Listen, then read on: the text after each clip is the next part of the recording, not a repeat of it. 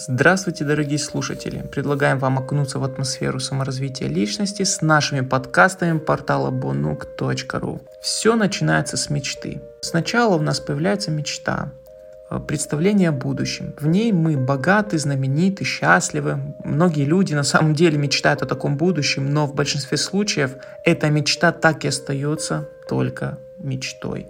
Люди, которым удавалось добиться успеха, тоже умели мечтать, но они превратили свою мечту в цель и сделали ее реальностью. Их мечты не были смутными надеждами на успех. Это были мечты о конкретных достижениях, к которым они стремились. Великие актеры, художники, музыканты, писатели мечтали не только о славе, но еще и о том, как можно использовать свои таланты для достижения успеха. Мечта не является исключительной прерогативой многих гениев. Все успешные люди говорят о том, что их достижения начинались с мечты и надежды. На вопрос об их успехах все без исключения отвечали, что сначала у них возникала мечта, которая трансформировалась в цель, затем в план действий и в конце концов привела к победе.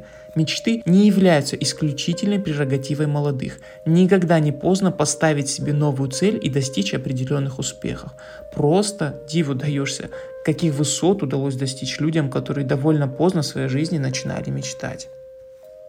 Мечты не могут подчиняться предрассудкам и предубеждениям, царящим в обществе. В течение многих лет женщины ограничивались в выборе возможных занятий. Карьеру можно было сделать только в тех сферах, которые считались женскими. Для того, чтобы даже думать о карьере в других областях, требовалась незаурядная решительность и смелость.